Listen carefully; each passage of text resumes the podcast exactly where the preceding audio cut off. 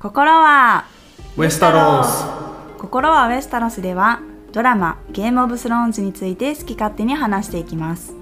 お送りするのは私キャミーとケンです。お願いします。お願いします。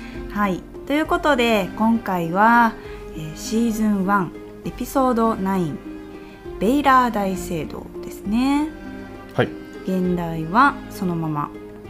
ベイラー。はい、でこのタイトルの「ベイラー大聖堂」なんですけど、えー七王国における最も主要な宗教である七神聖教の、まあ、重要なね大聖堂のことなんですけど、まあ、キングズランディングにあるんですよね。このベイラーっていうのはですねかつてのターガリエン王朝の王だったということで、まあうんうん。ベイラー・ターガリエンということでよろしいですか？そうですね。一応ターガリエン王朝の9番目の王様うーんだからベイラーが、えー王位についてる時に建てられた、えー大聖堂なんですけど、まあ、このベイラーがねかなり七神聖教に対して、えー信仰が厚い王だったので、まあ、建てられたはい。ということで、彼の、えー像がうんうんうん。外にある。あそうですね。最後のシーンではい。出てきますね。はい。で、えーこのエピソードなんですけどオープニングでまた新しい場所が出てきてましたね。そうですね、はい。一箇所うん、ツインズ城はいという、まあ、川にまたがってあるようなお城だったんですけど、うんまあ、名前だけは前回のエピソードとかでも出てきたし今回もまた後から出てくるのでそこで詳しく説明していこうと思います。で最初の場面はキングズランディングです。でここのシーンは再び地下牢にいるネッドさんが映るんですが、えーまたねバリスがネッドを訪れて新しい情報を渡してあげるわけなんですけどまず一つ目がえー息子であるロブがえーあなたを助けるために南へ進軍してますよっていうお知らせ。はい。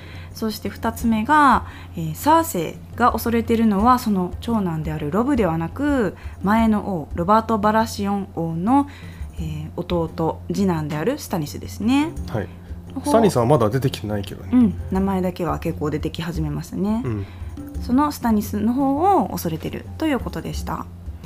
で、えーそのバリスはですねネッドの心の中では絶対に次の王はスタニスであるって思ってるのは知ってるんですけどそれは間違いでしたというふうにえー認めてですねジョフリー王に忠誠を誓えばサーセイはあなたを、まあ、除名して罪には問わず壁に追放するだけでいいですよというふうに言ってますと言います。壁に追放イコールナイツウォッチにうん、入るってことですね。なんかそれならすごい安心じゃないですか？なんかあジョンにまた会えるし、あもうもうそれでほんまに許してあげてって私めっちゃ思ったんですけど、うんうん、ただ壁に行っちゃうと、まあうん。ナイツウォッチに入っちゃうと、うん。その自分の土地とかうん、あそっか。その称号とか全て捨てないといけないから、もうただのネッドそうそうそう。になるってことですよね。うん。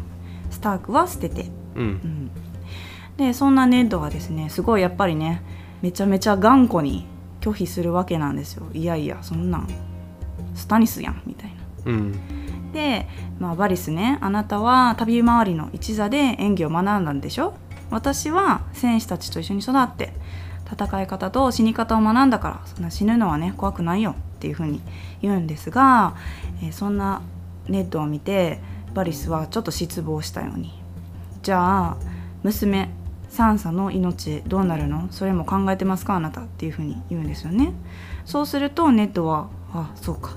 というふうに少し考え直したような表情を見せてたんですけどなんかこのシーンではやっぱりねバリスのセリフがなんとなく心に残ってるんですがやっぱり前回と同じように、まあ、国家のためだとか平和が一番大事じゃないですか？っていうふうに言ってるんでなんかバリスってすごく怪しいキャラクターだったんですけど、まあ、彼にとっての国家とか平和が何なのかなっていうのはまだわからない状態なんですがなんとなく味方っぽいキャラクターなのかなというふうに思いませんでした？うーんまあリトルフィンガーと比べたらうね、んうん、やっぱりあの2人って対照的というか対比して見ちゃう2人でもあるから、うん比較しちゃうよね、うんうんうん、だからあどっちかというとバリスの方がうんいいやつかな。いいやつというかうんいいようにこの国をこの物語をいいように持ってってくれるのかなというふうに見えますよね。そうですね。うん。ここのねシーンねはい。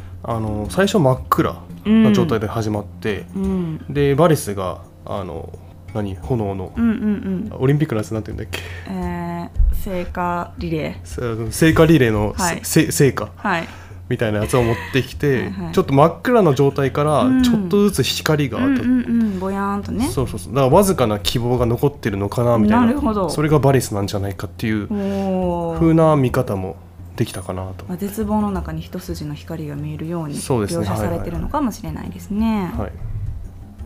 えー続きまして、はい、ツインズ城、うん、えー先ほど、えー、とキャミーが言ったオープニングで出てきたはいはいはい新しい。場所ですね、うん、えーに、えー北部勢はい、が到着しました、うん、ネックの内側かな？えー、とそうですねネックを越えて、うん、うん、うん。まあ、越えてというか南側にはい入ってきて、はいはいはいまあ、詳しくはこれから説明するんですけど、うんリバーランドっていうとこにあります、はいツインズっていうのは。で北部勢がツインズに到着して、うんうんシオンがツインズ城から飛び立うんつ使いガラスを撃ち落とすシーン、やっぱりめっちゃうまいですね。めっちゃうまいね。口だけじゃなかった。うん、あのカラス、まあまあオリンピック選手ばりですよね。アーチェリーの。シオン優勝できんじゃない多え分絶対できると思います、うん。ただスピーチめっちゃうざそう。優勝のスピーチ？ああそういう意味ね。金メダル取った時のスピーチめっちゃいぎってそそうだね。う、うん、でまあシオンがね、えー使いガラスを撃ち落とすんですけど、はいはいはい。えー、とキャトリンがそこでうん、ラニスター家連絡させてはならない。ハッピーバースデーの手紙あったのにね。あれあーそうそう。送り返してあげたんかな。送り返したというかただ送ってるだけじゃないの？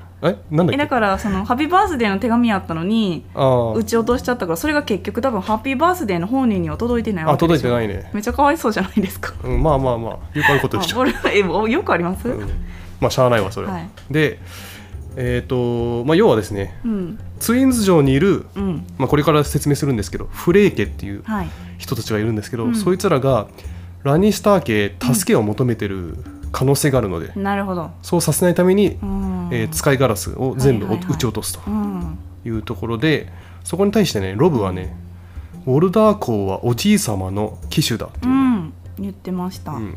このおじい様は誰かっていうと,、うん。えー、とキャトリンのはい。お父様ですね、なんでキャトリンのお父様はい。なのかこれから説明します、はい。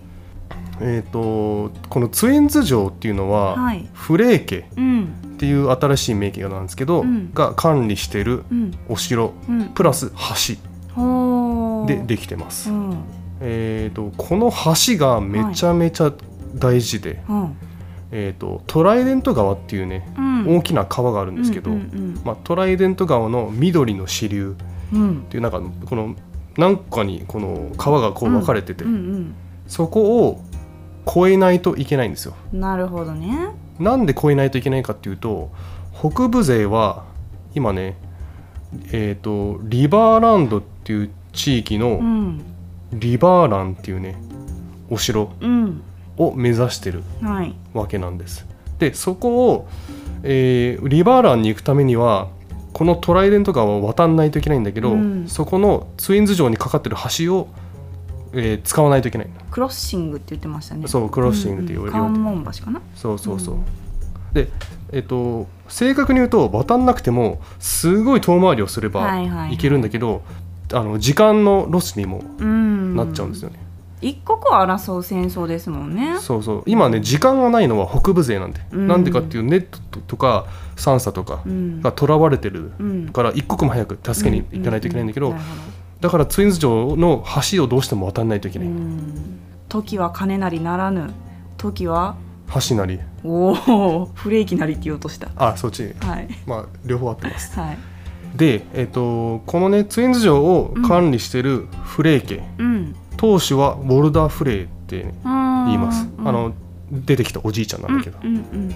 この人は結構なんかね周りから嫌われてて、いや嫌われそう。私も嫌いやもん。うん、でまあそれは理由があって、はい。結構昔からね卑怯なことをしてるなるほど。人なんですよ、うん。でこのフレー家は、えー、と忠誠を誓ってるのは、うん。タリー家。うん。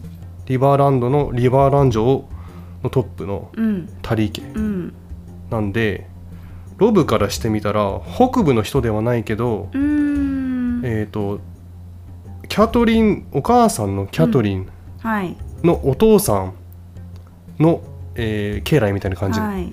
なので当然味方になってくれると思っていたんだけど、うんうんうん。どうやらうまくいかない。まあ、確かにそのタリー家にも忠誠を誓ったけどそういえば王家にも誓った気するなみたいな。あそうそうぼやぼやっと言ってましたしあそうですね。のーでもティリオンをねキャトリンが捕まえた十字路のシーンでは、うん。あの時はね「あフレイコはお元気ですか?」っていうふうにね、うん。フレイ家の人に対して。あ十字路の。そうそうそうはいはい。言ってたんで、うん。まあ、一応やっぱりフレイ家はタリー家の騎手であることは間違いないけど、うん。一体このウォルダーがねどういうふうに動くのかはちょっとあんまり明確ではないところがあるということですね。そうですね今のところ、あそのロブ側についたら、うん、うんえー、と王家からしてみたら反乱側、うん。反逆者の方に回ってしまう、うん。というリスクもあるんですね、だからそういった意味でフレイ家は、えー、とジョフリ側につくか、うんうん。えー、とロブ側につくか、うん。どうしようかなって最初は迷ってるところでした、はい、そしてシーンは壁へ移っていきます。でここのシーンではですね前回ジオモーモント総帥が、まあ、ジョン・スノーからねホワイトウォーカーもどきみたいなやつから命を救われたというお礼に、えー今回はですねそのバリリア港でできた剣、ジオモーモントの所有物なんですけど、はい。えー名前をロングクロー長い鍵爪うん。という、えーバリリア港の剣を、えー褒美としてねジョンに送るというシーンでした。でこのロングクローなんですけどそもそもは、えーこのモーモント家に代々伝わるねまあスターク家でいうとアイスみたいな感じですよね。うん代々伝わる剣なので本来はですね息子であるサー・ジョラー・モーモントデナリスについてる。彼が本当はね受け継ぐものだったんですけど、まあ、彼は追放されているという身なので今は結局ジオ・モーモントの元に戻ってるということですよね。はいジョー・モーモントは一応あのモーモント家を、まあ、捨ててるわけではないんですけどその壁にいるんで、うんその剣は本来はね息子とかその次の子供とかに譲るべきなんですが、まあ、今は彼が持ってるというはいことなんですよね。でそのロングクローもともとはクマの形をしてたんですが、えージョンのためにスターク家であるダイヤウルフに、まあ、カスタムしたと。うん。そんな簡単にできるんやっていう感じなんですけどめっちゃ可愛いそうね。かっこいい剣ですよね。しかもちゃんと白になってるから。うん確かに。ゴーストみたいな感じ、うんうん茶色のクマだったのかな？元のやつ見てみたいね。そうだね。はい、でこのバリリア港は何ぞやということなんですが、まあ、以前にもえー説明した通りかなり貴重な剣ということで、うん。今まで出てきた剣は先ほど言ったスターク家のアイス。うん。そしてブランの暗殺未遂事件に使われたあの短剣ですよね、うんうん。今はキングズランディングにあってピーター・ベイリッシュが持ってるのかな？うん。うん。でもあのロングクローをもらった時のうん。ジョン・スノうん。ーとその周りの仲間たち、うん。ハリー・ポッターでいうとこのほうきもらった時ばりのねうん「そうだそうだそうだ」ってね。なんか盛り上がってましたけどうん。なんかそのあの誰やったっけ？アリザソン？そのアリサンソンとかはねその周りの、ね、人たちはジョンのことをすごい毛嫌いしてるけどこういう風にね一部にはすごく慕われてる風に見えるジョンでしたね。うん、基本同僚というか、うん。同い年ぐらいの人からは好かれてんじゃない、でもあの上司とか上司みたいな人からもなんかよくやったなみたいな。あ。言われてたからあジョンってやっぱりそういう風に周りから好かれる人でもあるんだなっていう風に思いました。あはい、でこのバリリア港を褒美としてもらったジョンなんですけど、うん。えー流れでですねジョー・モーモントからあることを聞かされます。それは、えー仲の悪いサー・アリザーソーンが一時的に壁を離れてですねキングズ・ランディングに行っているということでした。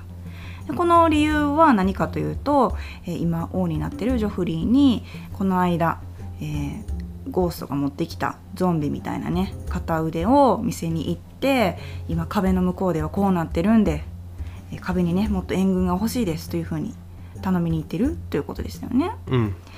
でその後の、えー大広間のシーンでサムがねすごいジョンに対して気まずそうな顔というか言いたいことがあるけどちょっと言ったらあかんしもうどうしようみたいな。うん。でも海外ドラマって結局ああいう時すぐ言いますよね大体。うん、てかまあサムは嘘つけないタイプなんじゃない？そうですね。まあいいやつなんでね。うん。でその内容が何だったかというと、えーメイスター・エーモンの手紙をサムが読んだところ、えーロブ率いる北部軍がラニスター家と戦うために南へ進軍しているということを知ったということですね。はい。それを知ったジョンは一緒にね育った兄のようなロブが、えー戦いに参戦しているということでこれはねもう行かずにはいられないというか自分も行かなきゃいけないというふうにね戦うべきだと思ってるわけなんですよね。そうですね。はい、えーまたツインズ城に戻ります。はい、えっ、とここでねえー、とロブではなく、うん。キャトリンが、うんうん。えー、とウォルター・フレイに、はい。えー箸を利用していいかっていう交渉をしに行ってました、はい。で、えーその戻ってきたキャトリンは、うん。まあ OK もらったよ。うんそんな軽なかったですけどね。結構重々しい空気で来てましたけど。OK ってうん言って、うんただ条件がありましたよ、うん。つって。でその3つの条件は何かっていうとまず1つ目。うんうんウォルダー・フレイの息子オリバーをロブの従者にし、うん。えーいずれ騎士にすること、うん。こんなの軽いじゃないですか、まあまあまあ、まあ秒でいいです。うん全然いいよ、うん。ね。はい。え2個目、えーアリアが成人達したら、うん。ウォルダー・フレイの息子のオルドロンうん。と結婚すること、いやこれは悲しむわなアリア、うん。うん。まあ、悲しむけどまあアリアここにいないし、まあ大丈夫っしょみたいな、はいで3つ目、はい。えー戦争が終わったら、うん。ウォルダー・フレイの娘の一人とロブが結婚すること。うん。まあでも、まあ、客観的に見てトントンかなと思いますけど、うん。ロブはうわ最悪みたいなね、一応ねロロブはねちょっと不安があってね、うん、か顔見たらおかん。娘見た？みたいな一応聞いとくけど。みたいなまあまあ一人はまあうん。ちょっと濁してましたよね、うん。キャトリンも、うん。ほんでそれ聞くシオンはちょっとニヤニヤくすみたいなね。うん。回ってましたけど。まあつまりねやっぱりフレイ家ツインズ城にいるフレイ家はちょっと変わり者っていうのが、まあ周知されてるというか。うん。そんなとこの娘おらんほんまは嫌やけど、まあ、ここはうん。橋渡らせてもらうし兵士もくれるって言ってるしまあしゃあないなと、そうですね。はい、承諾するという感じですよね、でもちょっとロブねかっこよかったよね。あの、シオンが笑ってる中で。うん。いやもう別に関係ねえから。えまばたまばたきしてなかったですよ。な まばたき？まばたきできんぐらいショック受けてましたはい、ああれ切れてただけなの？はい、決意をしたんだわけじゃあなくて？ちゃいます、あ怒ってただけ、うんはい、あそうなんだ。怒ってたというかもうショック受けてました、なるほどね。うんなんか確かに黄昏に行ったよね、うん、ちょっと空気吸ってくるわ言うて。外出てましたね。うん。でえっとこの後ね、うん。まあ、橋を北部勢が渡るんですけど、うん。実はねよーく見ると二手に分かれてるんですよ。そう私全く気づかなかったんですけどそうそうこれも見返してね、ほんまやと思って。この演出って多分ね1回目見ただけだと気づかないかなと思うんですけど。ちゃんとね手振ってましたもんね。あそうそうそう。別れ際に。この二手に分かれるっていうのはまあ後々ポイントになってきます、そして舞台は壁のシーンへ戻っていきます。ここのシーンはメイスター・エーモンがジョン・スノーを読んで、えーなぜねナイツ・ウォッチが結婚しないのかというのをね説明するシーンなんですけど、まあ、カラスの餌やり場みたいなところではい。2人が話してましたね。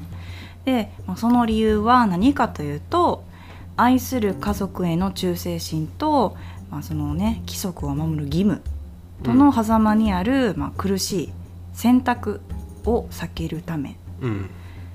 というふうに言ってました。はい。まあ、やっぱり愛はね弱みにもなるんですけど、うん。まあ、ここで愛は義務を殺すというふうにねメスタイモン言ってましたもうが、くっそ名言だよね、マジ名言、はい、でこのねメイスター・エーモンの正体がねここでうん。さらっと明かされるんですけど、はい。衝撃じゃなかったですか？そうですね。実はもうまだいたんだっていうね。そう。本当に世界で2人だけと思われてたうん。ターガリエンが実はもう1人いたとはい。いうことですね。でメイスター・エーモンの父親はメーカーうん。一世そうですね。でメイスター・エーモンの弟がうん。えー、とその後に王位を継ぐんですけど彼の名前はエーゴン5世はい。と言います。で彼は、えー、七王国の騎士という小説があるんですけどその中に出てくるエッグのことを指しています、うん。そしてそのエーゴン5世エッグの息子が、えーマッドキングとエイリス・ターガリエンということなので、はい。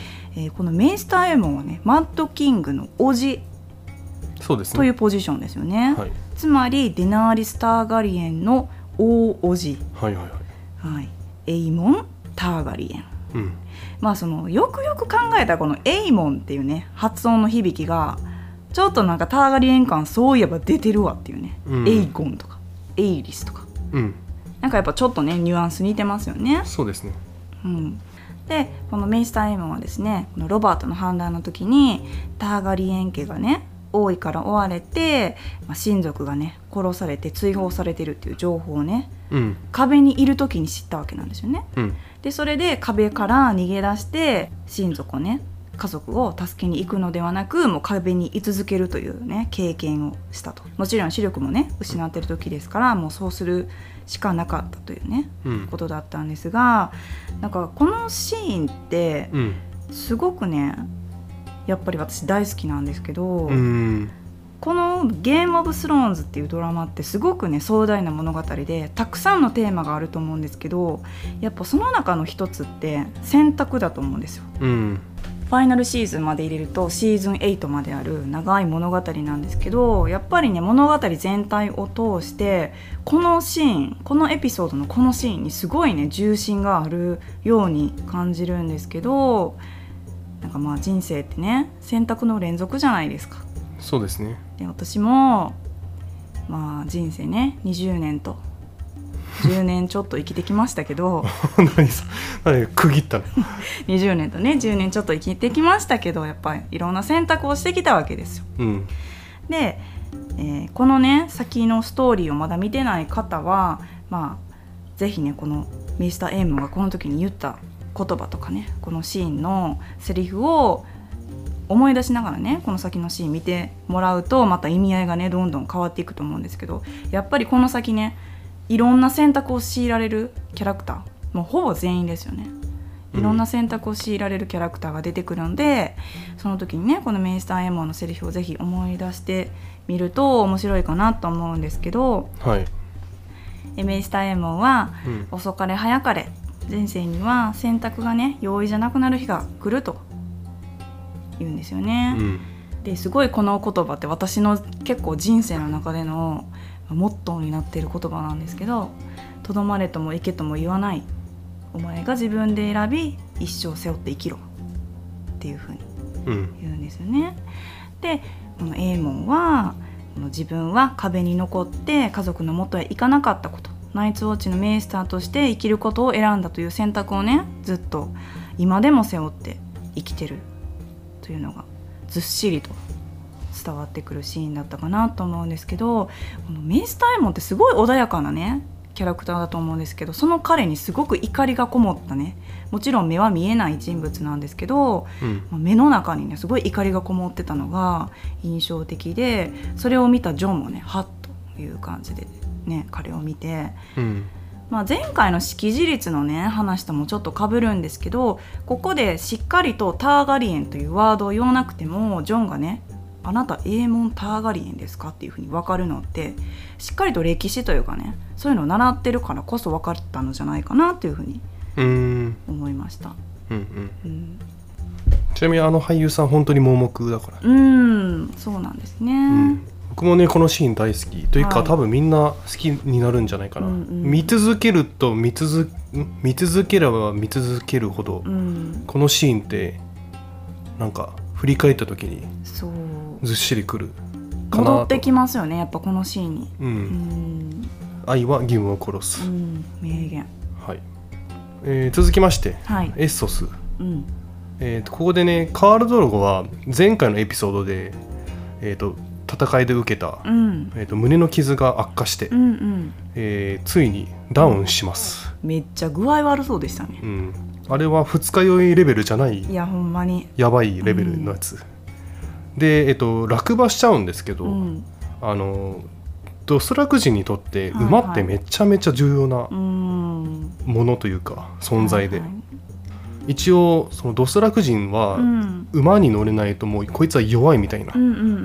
扱いをされちゃうんですよ、なるほどね。もうそこが基準なんですよね。そうですね。うん、で、まあ、例えばねそのカール・ドーゴの部部下の一人は、はい。馬に乗れぬカールはカールではない。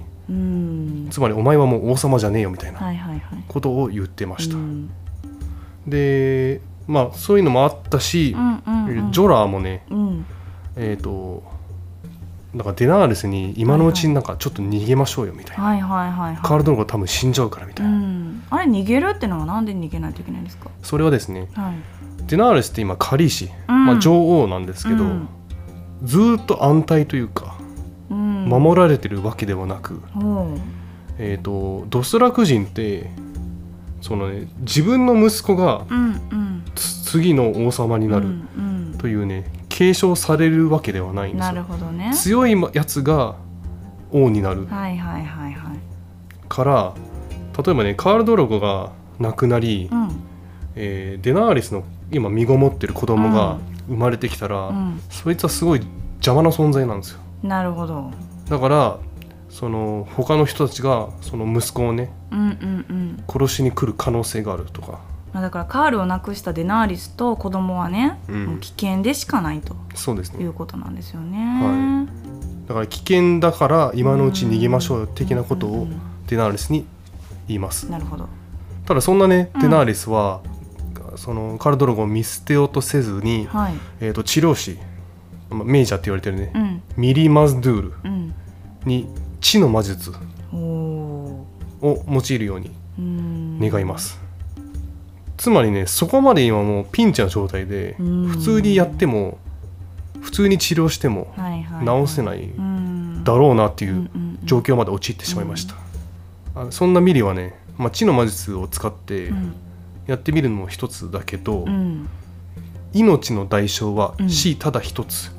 と言ってすごい忠告をしますうん。なんかカールドローの馬をテントに連れてきて、そんな医者嫌やけどな、まあ、医者じゃないけど、うん。まあ手術してやってもいいけど、まあどうなるか知らんでみたいな。めっちゃ嫌やわ思って。うん。まあそれぐらいピンチになってたってことですよね、はいはい。他に頼む人もいないし、うん。できることもないぐらいもうはい。カールドロゴンの容体が悪化しちゃってた、藁をもつかむ思いでね、うん。ミリをもつかむ思いで。うん。デナリスは彼女に頼んだわけですね。はい、でえっ、とそれを見たねドスラク人はみんなねゾッとするというかうん、何してんねんみたいな、うん、で何してんねんと思ってるえっ、とコソっていうねはいはいはい。あのちょっといかついはいはい。カールドロゴンの部下がうん。止めようとするんだけど、うん、えーそこでジョラーモンモトと,、えーと対決をしまして。甲冑つけててよかった。よかったね。うん。危なかったね。ほんまに。うん。あの荒く怖すぎよ。怖いね。ひとたまりもないですよねあれに引っかかったら。うん。あでなんとかねそのコソを止めるんですが、うんその際、えー、とデナーリスがねもうお腹が結構出てる状態だったんだけど、うんちょっと転んだとか、うん押されて、うん。えーじ Baby そう is coming って言ってました。私もいつか陣痛来たらあれ言うって決めてるんですけど。誰も分かってくれへんかもしれない。そんな余裕あんのかな？確かに。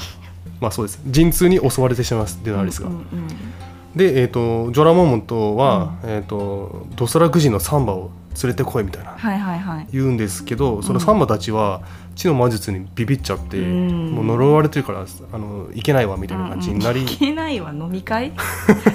断るレベルで言ってますけど、今度行くわみたいな、行けたら行くわそう行けたら行くわはいみたいな。絶対今やつ、うん、そうそうそう。って言ってデナーリスの、えー何？子供うん。を救えるのはまたミリ・マズドゥールに頼むだしかない。ミリを持つかも思い？え？今それずっと前から考えてたもしかして。いや一回言いましたけど。あそうですか、はい。スルーしてますね。私のボケ結構スルーしてるのあの一回気づいてもらっていいですか？ちょっと余裕を持たせるようにします。わかりました。はい。そして舞台はリバーランのどこか。わからないんですけど、まあ、リバーランのどこかというシーンに入っていきます。うん。でここでは、まあ、ティリオン・ラニスターと、まあ、タイウィンたち、うんラニスター兵の軍議のシーンでしたね。でもう間もなく戦いが始まろうとねあたふたしてるシーンであと1日のとこに北がいますというふうに言われてましたけどこの軍議の中でですねタイウィンはティリオンお前は、まあ、山の民と先方で戦ってこいというふうにね結構酷な宣言ですよねこれ。うん。先方で戦うってもうぐちゃぐちゃになるやんっていう。うん、だからまあタイミンにとってティリオンは結構どうでもいい存在うん。なんかな。ね。はい。だからティリオンは、まあ、父親ってもしかして僕のこと殺そうとしてんの。っていうふうにね、ちょっと気づいてしまうと、うん。まあ、私を殺したいなら別の方法でお願いしますよっていうふうにジョークで言ってたんですけど、まあ、前回のエピソードでもね「あれ？死んだという噂嘘やったん?」みたいな。うん。タイウィンに対して、えーティリオンは失望しましたかというふうに冗談を飛ばしてたんですけどもしかしてこれは冗談ではなくまんざらでもないような言葉だったのかなというふうにも思いましたよね。うんうんうんでそんなティリオンがですねティンティンと ティリオン。ティのテント。ティリオンのティントね。ティリオンがテントに帰るとそんなティリオンがですねテントに帰るとえーブロンが娼婦のシェイを見つけて、まあ、連れてきてる。ということでした。このシェイは新キャラなんですけど、まあ、外国人外国から来た娼婦であるということが分かりました。でここで言うね外国っていうのはエッソス大陸の人ってことでいいんですか？そうですね。まあ今いるウェストロスからしてみたら外国人はエッソスとかなるほどなるほど。他の大陸の人、うんうん。でこのね戦の前夜祭にティリオンシェイブロンの3人はワインを飲むゲームをしてたんですけどこのシーンでですねティリオンはある告白を2人にします。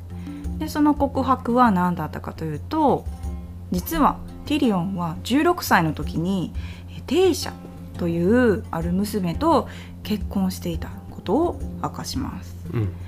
でこのテイシャという娘と結婚したということを知ったタイウィンは、まあ、テイシャがね実は雇われた娼婦であった。ということをジェイミーに告白させたんですがもともとねこのテイシャっていう娘はジェイミーがティリオンのために善意で、まあ、彼にね男としての経験をさせてやろう思いで雇った、まあ娼婦だったとうん。いうわけなんですよね。うん。まあジェイミーからすればおそらくねまさか結婚するとは思ってなかったんだと思うんですけど、まあ、ラニスターがね天下のラニスターですよ。ラニスターがもう娼婦と結婚するだなんてね、まあ、タイウィンからしたら世間の恥でしかないわけですからうん。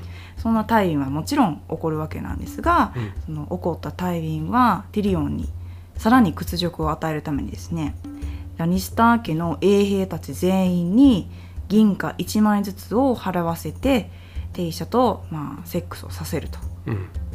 でさらにはそれをねティリオンに見とけと。うん。見るように強いられたというふうに言ってましたけど、まあ、すごい話ですよねこれ。そうだね。うん。なかなかすごい話だけど。まあ、ティリオンは父親のこと憎んでるのかな、絶対憎んでるでしょ。うんまあ、それもそうだしタイウィンがねティリオンに対する思いもやっぱりジェイミーとは違う。どちらかというと、まあ邪魔というかね憎たらしい息子なのかもしれないですね。うん。うんで、えーそんな楽しい前夜祭はもう終わりです。はい。翌朝うん。戦ですよ戦、はい。えっ、とついにねスターク家の、うん。まあ、北部勢が、うん。えー近づいてきた。うんということでブロンがティリオンを起こして、うんうんうん。えー戦の準備に入りました、うん。でえっ、とここでねティリオンなんかめっちゃ甲冑とかつけてて、うん。実はめっちゃ強いのかなと思ってたんですけど、うん。どう思いました？こいやいや思わないでしょ。めちゃめちゃあたふたしてたしただ士気をめっちゃ上げれててすごいなって思いました。まあ口はうまいからね。やるぞっつってね山の民もねハーフマンハーフマンって言ってたから、やっぱりなんかこういう戦争のねあの場面が出てくるドラマとか映画とか、うん。その漫画とか見てて士気上げれる人マジすげえって思うんですよ。あー。キングダムとかめっちゃ重要だね。そう。ほんまに士気上げれる人物めちゃめちゃ重要。うん。かっこいい。そうですね。はでえっ、とここで戦に行くんですけど、い、うん。えーティリオンは、えー開始5秒ぐらいで、はい。えー倒れてしまいます、うん、姿勢低くしとけ言われてね。うん。いや元から低いからみたいなああいうのをね本当にさらっと言えちゃうティリオンすごくね魅力的ですよね。そうですね、うん。はい。で、えー、とティリオンはね意識を取り戻した時は、うん。もうすでに戦終わってて。うん。あっという間に終わったんでしょうね、うん。というのは何でかっていうと、うん。えー、とほぼ戦ではなかったんですよこれは。タイミンの軍に攻めてきたうん。北部勢はたったの2,000しかいなかったんですよ。もともとね前回のエピソードで2万いる。言ってた。そう,、石膏がうんうん。ね、効いてて。そうですね。うん。2,000しか来なかった。うん。果たして残りの1万8,000はどこに行ったのか。ロブトラップ？ですね。うん。これはですねはい。どういうことかというと、うんちょっと場面は変わるんですが、うん。ささやきの森っはい。ていうところにロブの軍はいました二手に分かれてたんだねやっぱり。うそうですね、ん。あさっきね、はい。えー、とツインズ城の、えー橋を渡った後に、うんうんうん北部勢が二手に分かれてたっうん。ていうんですけど、2万いる軍の中はい。2000はタイミンの方に行って、残りの1万8000は、えージェイミの軍に向かってたと,、うん。えー、と前回のエピソードで、えー、と北部勢が捕まえたラニッサーの石膏うん。が、えーロブの軍議に入ってきて、うんロブはそこで処刑をせずに、うん。その石膏に対して、うん。タイウィンに言っとけよ、うん。冬来たる。そう。俺パワーの、ワード。うん、俺の2万の兵がお前を攻めるぞ。うん。と言ったん言ってうん。逃がしちゃうんですよ。はいはいはい。あのグレート・ジョン・アンバーが切れから仕掛けてたんやんジョン。ジョンちゃうわごめんロブ。うん。まあ、グレート・ジョン・アンバーが切りそうになってたシーンなんですけどうんうんうんだからあえて嘘の情報を石膏に、えー伝えて、はいはいはいタイミン軍は2万の軍が来るってすごいつあの構えてね。構えてて、うん。逆に言うとジェイミーの軍はあのおそらくそこは通通で伝達がいってるんでしょうけどジェイミーの軍は、え気ー抜いてますよそりゃ。とそう油断しちゃってたんだ。そこで、えー、と背後からおそらく襲ったんでしょう。で、えージェイミーを掘るとそういうことに成功しました、一枚上手だった。うん、ロブ。あでここでねジェイミーをうん。捕虜としてうん。するんですけどはい。ここでね処刑をせずに人質うん。にします。はいはい。なんで人質にするかっていうと？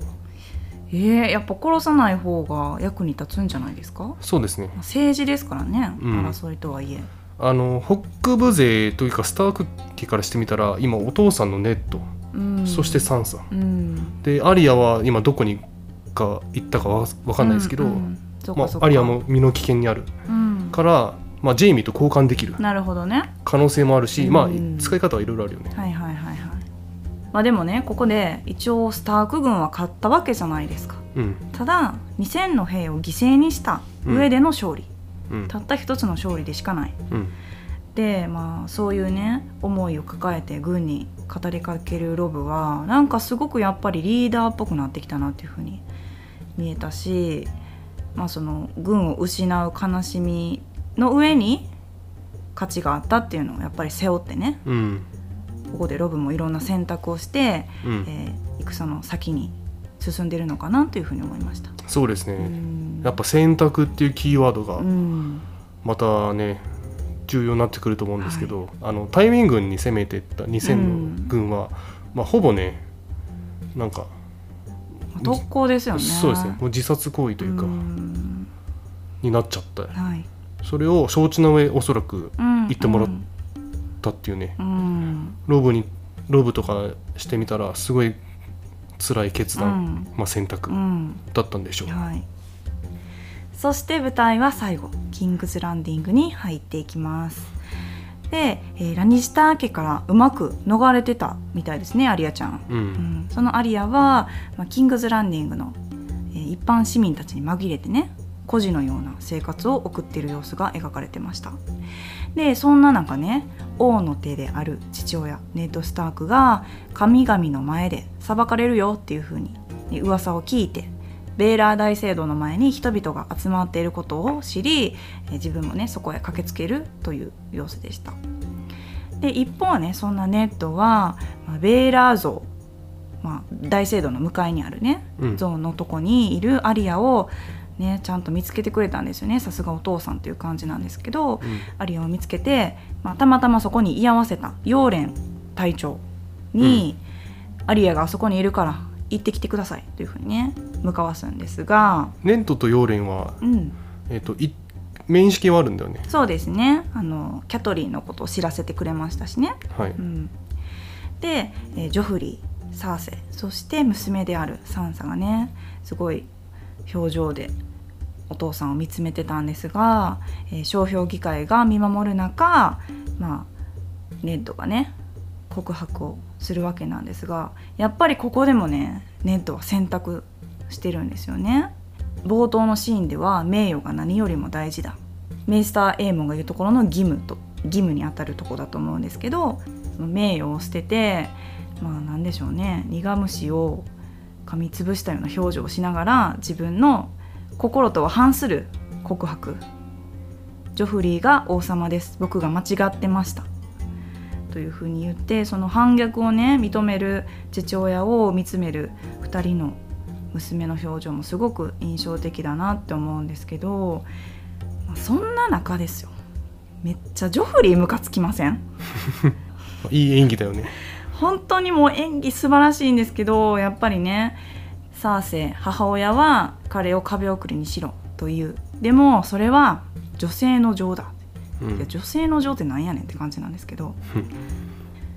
でジョフリーはねそのサンサに前回のエピソードで、まあ、慈悲を見せたように見えたんですけどやっぱりその約束をねあっけなく破り、えー、首切り役人のイリーン・ペインにネッドの斬首を命じるわけなんですよね。うん、でこの時にすごくね思ったのがもう平民たちですよねそのネッドの様子を見に来たやじ馬みたいなね平民たちはイエーイ!みたいなねやれやれ!みたいなね、うん、騒いでたんですけどやっぱりねその貴族の争い事とか、まあ、スキャンダルっていうのは、まあ、関係のない一般市民にとったら、まあ、エンターテインメントというかおもろいというかね、まあ、こんな言い方もあれですけど、うん、なんか見ててすごい悔しかったんですよねあのシーンが。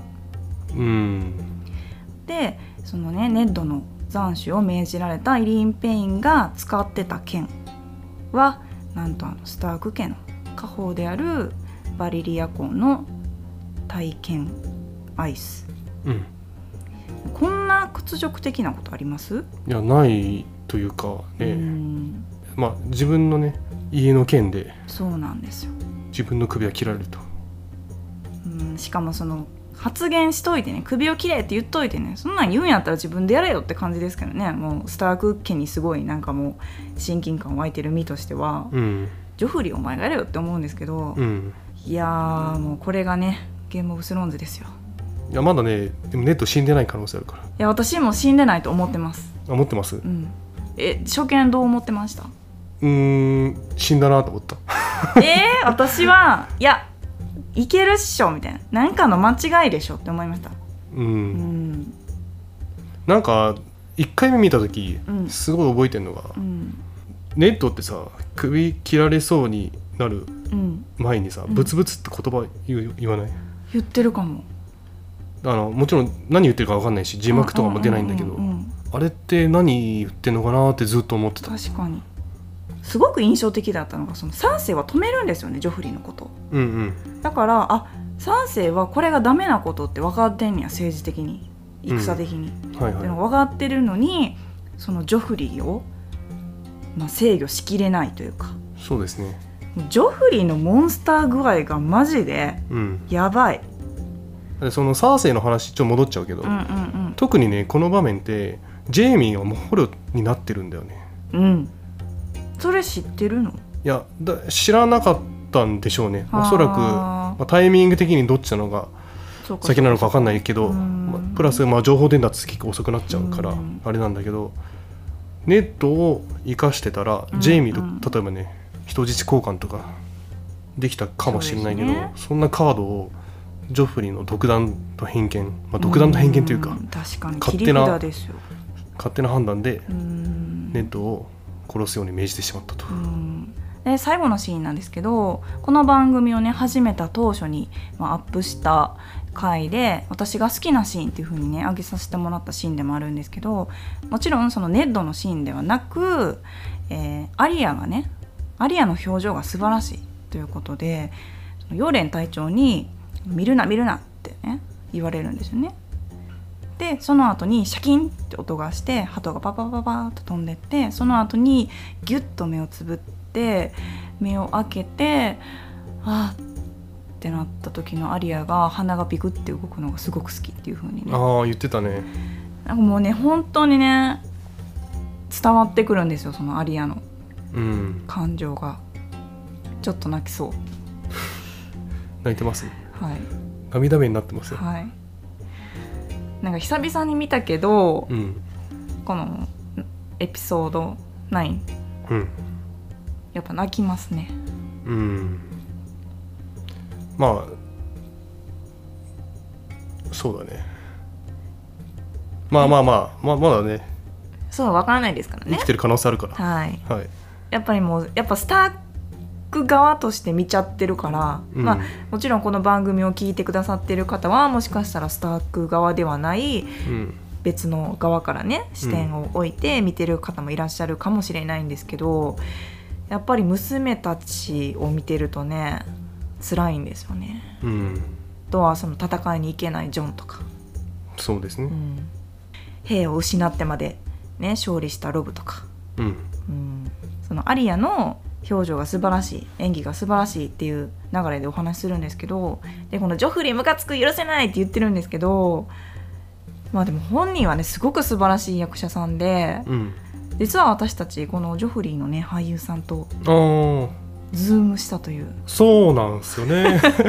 ジャックそうジョフリーの俳優さんえジャック・グリーソンってはい、言うんですけどうん、実は私たちZoom したことあるんですそうなんですよもう一生分の運使い果たしましたよね。そうだね、うん。まああのチャンスはもうなかなかない、うん。まあ、もう一人ある俳優さんとも Zoom したんですけどそれは今後出てくるキャラクターなので、まあ、次のシーズンから。そう伏せておきますが、実はねこのジョフリーとあのジョフリーとうん。 Zoom してとってもいいねうん。青年でしたよね。好青年というかめちゃめちゃイケメンやし。そうだね。ねえ、うん本当にハマり役というかこんなに感情をかきたてられるってことはよっぽどの演技力だと思うんですよ。うん。うん、やっぱジャック・グリーソンの演技ってむあの結構ね周りの俳優さんとかもうん、参考にしてるって聞いたことがあって、うん。っていうぐらいすっごいジョフリーってムカつくんですよ。だってもうなんか救いようのない悪じゃないですか今のとこ。あ日本の邦画になっちゃうけどさ、はいはいはいはい。キングダム、うんうんうん。えーのなんだっけ。制御でしちょっとごめんなさい僕あの映画見てないんですけどキングダムの、はい、そうですね。えっ、とキングダムのうん。制御がうん。ジョフリうん。ーの、えーを参考にしてはいはい。演技をしてると、まあ、っていうのもその原さんがね原作者の「ゲーム・オブ・スローンズ」大好きで、うん。キングダムの映画も今後ね出てくるあるエピソードをうん。参考にね、うん。構成したっていうぐらいのファンですから、うん。うん。まあ、それぐらいやっぱりねいろんな影響力をね与えてる素晴らしいドラマなんですよ。うん。これが本当にねシーズン1エピソード9にうん。如実に現れてるというこれがゲームオブスローンズですよという。うん。辛いんですけど神エピソードでもあるかなというふうにうん。思いますね。はい。どうでした？うーん。私この番組でね結構その急なボケとかかましてるんですけどうん。すごいね感情移入が半端ないんで多うん。分今後もこういう風にちょっと涙ぐみながら 話しちゃうかもしれないからみんなえってなるかもしれないですけどうん。ちょっとねもうこのシーズン1でこの状態なので多分今後ちょっとやばいかなと思うんで体勢つけけて頑張ります。ここ初めて見た時に泣きうん。泣いた？いやもちろん。えいや泣いたと思います。なんかもうついていけなかったかもしれない。感情が。ー、そうなんだ。感情と思考とまあ名前も顔もまだ一致しかけてるぐらいの時だから。うん。今のところ一番の衝撃っはい。て感じいやもうかな？あれでしょ。微生リスとかもうどっか行ったわ誰そいつ？いた？かわいそうやからそれはやめましょう。いましたっけ？来ました。一応黄金の冠をかぶられてお亡くなりに。ちょっと覚えてないですあ本ね当ですか？はい。はい。ということでね次回はついにシーズン1最終エピソード。うん。10ということで、まあ、ネットさん。そしてその子供たち。そしてラニスター家。そしてそれを取り巻く他のね騎手たちもどんどん出てきてますのでうん。彼らが最後ねどういう風にシーズン1を締めくくるか。そうですね。まあデナーリスももちろんね。そうですね。忘れてましたもうネッドが。もうネッドのことで頭いっぱいで、はい、はい、彼女のねこれからの成長ぶりも見ていきたいなと、うん。そしてカール・ドロゴも。うん、ま忘れてました、あ。ネッドさんがやっぱり衝撃なんでね、うはい。まあ、どうなることやらという感じなんですけど、はい次のエピソードにつなげていきたいと思います、はい。それではまた次回。バラモークリス